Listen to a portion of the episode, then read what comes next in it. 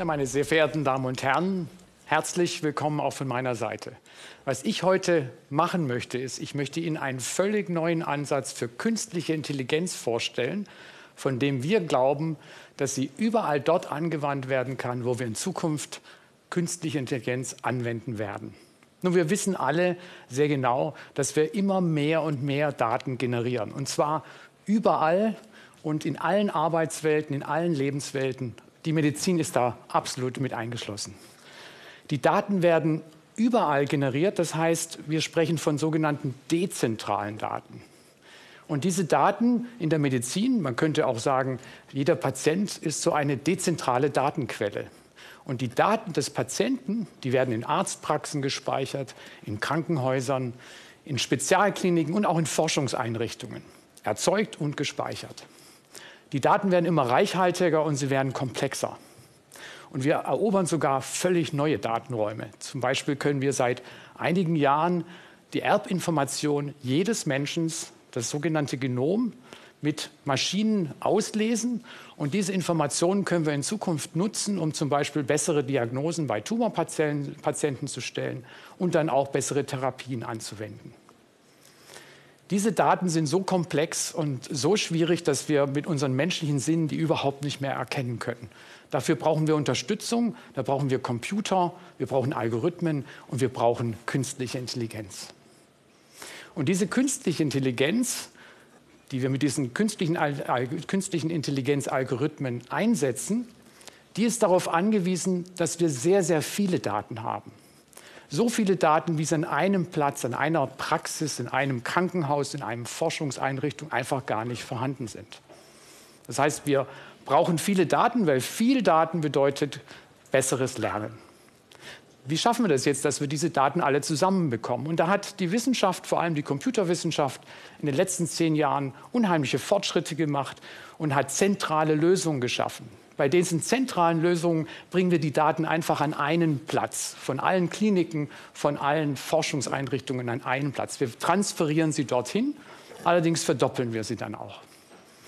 Das funktioniert sehr gut. Wenn wir dort dann zentral alle Daten haben, können wir künstliche Intelligenzalgorithmen anwenden und können dann zum Beispiel neue Therapie- und Diagnoseuntersuchungen machen.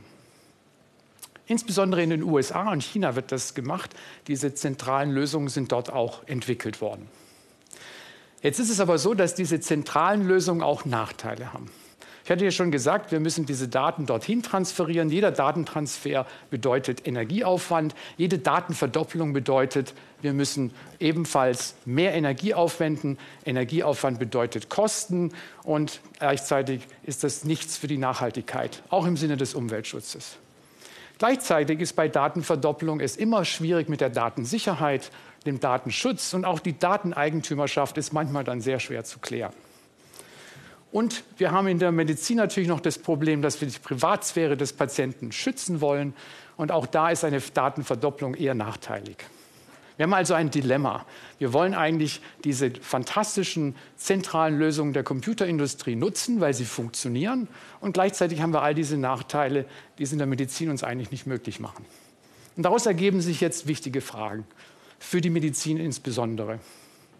Können wir eigentlich künstliche Intelligenz für die Medizin auch ohne diese Nachteile anwenden? Können wir technische Lösungen finden, die quasi es uns ermöglichen, diese Datenverdoppelung, diesen Datentransfer überhaupt nicht durchführen zu müssen? Könnten wir damit auch die Datensicherheit, den Datenschutz und auch das Dateneigentum viel besser regeln und letztendlich dann auch weniger Energie aufwenden, weniger Kosten haben und höhere Nachhaltigkeit? Und genau der Frage sind wir seit letztem Jahr äh, nachgegangen. Und wenn ich von wir spreche, spreche ich von einem ganz, ganz großen interdisziplinären Forschungsteam, von Medizinern, von Computerwissenschaftlern, von Spezialisten in der künstlichen Intelligenz. Und wir haben uns zusammengesetzt und haben eine Idee definiert, die Idee des Schwarmlernens. Und dann haben wir eine technische Lösung gebaut und haben die mit medizinischen Daten getestet. Nun, was ist das Prinzip dieses Schwarmlernens? Was macht dieses Schwarmlernen aus? Das Erste, was passiert, ist, dass sich eine Gruppe von Schwarmmitgliedern zusammentut und alle sind gleichberechtigt. Das könnten in der Medizin zum Beispiel Arztpraxen sein, das könnten Kliniken sein, Forschungsinstitute, die alle plötzlich zusammenkommen und zusammen künstliche Intelligenz anwenden wollen. Und wenn diese zusammengekommen sind, dann muss ganz klar sein, dass alle gleichberechtigt sind. Es gibt keinen Partner, der mehr Rechte hat in diesem Schwarm und es gibt keinen, der die Gruppe leiten muss. Das ist ein eine wichtiger Charakterzug dieses Schwarmlernens und unterscheidet sich dadurch von vielen anderen Lösungen. Die Leute, diese, diese äh, Möglichkeit ist jetzt auch äh, in dem Fall noch wichtig. Schwarmlernen hat eine andere Besonderheit, und zwar die, dass die Daten des einzelnen Schwarmmitglieds nicht mehr irgendwo hintransferiert werden, sondern die Daten bleiben beim Schwarmmitglied. Das Einzige, was wir bewegen, sind die Algorithmen. Die bringen wir zu den Schwarmmitgliedern. Und damit haben wir schon eins vermindert. Wir haben weniger Datenverdopplung, wir haben weniger Datentransfer. Wir können damit Datensicherheit und Datenschutz maximieren und auch die Dateneigentümerschaft wesentlich einfacher regeln. Und das Ziel dabei ist natürlich auch wieder Energie zu sparen, Kosten und Nachhaltigkeit zu indizieren. Wie funktioniert das jetzt im Praktischen? Wie haben wir uns das vorgestellt? Und der Schwarm würde zusammenkommen in einer Art demokratischen Art und Weise. Die Schwarmmitglieder würden sich treffen und würden sagen, was sind unsere Regeln? Wie wollen wir zusammen im Schwarm lernen, künstliche Intelligenz anwenden? Und welche Daten benutzen wir überhaupt lokal?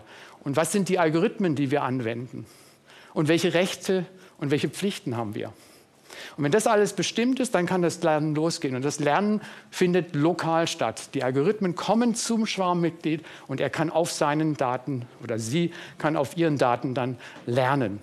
Und wenn dort die, der Lernvorgang der erste zu Ende ist, dann gibt man seine Erkenntnisse, seine Ergebnisse an den Schwarm. Der Schwarm bekommt also nie die Daten, sondern nur die Erkenntnisse, die Ergebnisse, die Parameter, die das künstliche Intelligenzlernen ausmachen. Und diese werden dann untersucht von allen Schwarmmitgliedern daraufhin, welche Parameter eignen sich jetzt eigentlich am besten in den Daten Mustererkennung zu machen. Und die besten werden ausgesucht für die nächste Lernrunde. Also auch hier werden wieder nur die Erkenntnisse ausgetauscht, nie die eigentlichen Daten. Und so kann ich eine Weile lernen, bis ich mein Ziel erreicht habe. Das Schöne am Schwarmlernen ist, dass wir sogar eine sehr sichere Lösung haben. Denn die Kommunikation zwischen den einzelnen Mitgliedern die läuft mit einer völlig neuen Technologie ab, nämlich einer privaten Blockchain-Technologie. Was heißt das nun? Das heißt, dass die Kommunikation zwischen den Schwarmmitgliedern verschlüsselt abläuft und nur angemeldete Schwarmmitglieder können überhaupt mitmachen. Und somit haben wir eine ganz große Sicherheit geschaffen. Jetzt ist es natürlich so, das hört sich doch wunderbar an, aber macht es auch den Praxistest. Und genau das mussten wir natürlich zeigen. Das heißt, wir haben uns dann zusammengetan, insbesondere auch mit unseren Kollegen von Hewlett Packard Enterprise. Die haben uns nämlich eine Technologie programmiert, die das Schwarmlernen überhaupt möglich macht. Und dann haben wir mit ganz, ganz vielen Kollegen in ganz Europa medizinische Daten zusammengetragen, um den Test zu machen, geht das überhaupt? Und da wir vorher schon ein bisschen gelernt hatten, mit solchen Daten umzugehen, haben wir mit Blutdaten von Blutkrebspatienten angefangen. Und diese Daten, da konnten wir schon vor der Pandemie zeigen, dass man mit maschinellem Lernen, wenn man alle Daten jetzt auf einen Platz bringt, also das alte zentrale Lernen, wenn man das so macht, dann kann man in diesen Daten Muster erkennen und ich kann einen Patienten mit Blutkrebs eindeutig von einem Patienten ohne Blutkrebs oder einer anderen Erkrankung unterscheiden. Also wir wussten, da ist ein Unterschied drin und den haben wir uns zunutze gemacht. Und dann haben wir quasi, sind wir hergegangen und haben gefragt, wenn hier der Unterschied drin ist in diesen Daten, würde dieses Prinzip des Schwarmlernens dann auch funktionieren, wenn wir das jetzt anwenden? Und da war die eindeutige und klare Antwort, ja, das funktioniert. Schwarmlernen funktioniert. Und mit diesen Daten konnten wir zeigen, dass es sogar fast besser funktioniert als das zentrale Lernen. Das war der erste Test. Aber wir wollten natürlich sicher gehen, dass es auch an anderen Daten funktioniert. Also haben wir Daten von Tuberkulose-Patienten genommen und haben dort auch gezeigt, mit diesen Blutdaten, dass wir, wenn wir Schwarmlernen anwenden, immer besser lernen als jedes Schwarmmitglied alleine. Und das Schöne war, dass wir sogar in dem Fall besser waren als das zentrale Lernen. Also wir brauchen dieses Datentransferieren an irgendeiner Stelle gar nicht mehr. Wir können allen ihre Daten lassen und nur noch Erkenntnisse austauschen. Und dann kam natürlich der Test zum Schluss, es war Pandemie. Können wir das sogar für Patienten mit Covid-19 anwenden? Können wir die auch mit solchen Tests erkennen? Stellen Sie sich vor, viele Krankenhäuser würden alle in der Welt zusammenarbeiten. Wie viel schneller könnten wir Ergebnisse bekommen in so einer Pandemie? Und das haben wir ausprobiert. Das heißt, wir haben auch da wieder Kollegen gebeten, in ganz Europa Daten zu generieren, die wir nutzen konnten. Diese Daten sind, zu, sind, dann quasi zur Verfügung gestellt worden. Wir haben diesen Schwarm entwickelt und haben dann eindeutig zeigen können, der Schwarm, das Lernen im Schwarm mit künstlicher Intelligenz war immer besser als jedes Mitglied alleine und wir waren besser als die zentrale Lösung. Und das macht es natürlich uns einfacher, weil in einer Pandemie Daten auszutauschen geht gar nicht. Es ist viel zu langsam. Wir könnten monatelang uns nur mit Verträgen äh, austauschen, um äh, letztendlich die Leute zum Zusammenarbeiten zu bringen. Das brauchen wir alles nicht mehr, wenn wir Schwarm lernen. Jetzt haben wir das schön gezeigt und weil diese Forschungsarbeiten so, so zukunftsträchtig waren, so überzeugend waren, haben wir uns getraut, dieses Projekt an die Zeitschrift Nature, Nature zu schicken und die haben es im Sommer 2021 tatsächlich publiziert. Nun, was machen wir jetzt? Jetzt haben wir den ersten Test sozusagen. Wir machen natürlich weiter, weil wir glauben, dass in der Medizin noch ganz, ganz viele Daten, große Datenräume vorherrschen, mit denen wir genauso lernen können, mit denen wir genauso Schwarmlernen anwenden können, viele Partner involvieren können. Denken Sie zum Beispiel an die ganzen Röntgenbilder, die wir überall haben und die wir jeden Tag produzieren. Oder Kernspinnaufnahmen oder CT-Aufnahmen. Das sind alles Datenräume, die wir letztendlich nutzen können, um Schwarmlernen anzuwenden und ganz, ganz viele Kliniken einzubinden. Und es ist ganz wichtig, dass wir viele Partner neu in solche Anwendungen in der Medizin einbinden, dass jedes kleine Krankenhaus letztendlich mitmachen kann. Und das wollen wir auch, dass nicht nur immer die Großen mitspielen. Ja, wir können also ganz viele Daten in vielen Kliniken, die ungenutzt bleiben, weil es so kompliziert ist, Daten auszutauschen, plötzlich nutzbar machen.